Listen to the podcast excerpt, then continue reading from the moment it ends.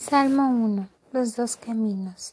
Dichoso el hombre aquel que no asiste a reuniones de malvados, ni se para en el camino del pecado, ni en el banco de los burlones y se sienta, mas cumplir la ley de Dios en su alegría, y murmura su oración de día y de noche.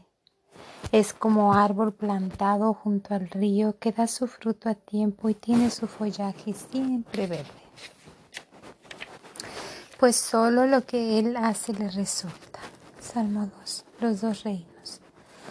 ¿Para qué meter ruido las naciones y los pueblos se quejan sin motivo? Se levantan los reyes de la tierra y sus jefes conspiran en contra del Señor y su elegido. Ea, vamos, rompamos sus cadenas y su yugo quebremos. Y ahora, reyes entiendan, Corríjanse los jueces de la tierra, sirvan a Dios con tenor, besen temblando sus pies. Si Él se enojare, ustedes morirán, pues su cólera estalla en un momento. Felices los que buscan su cariño.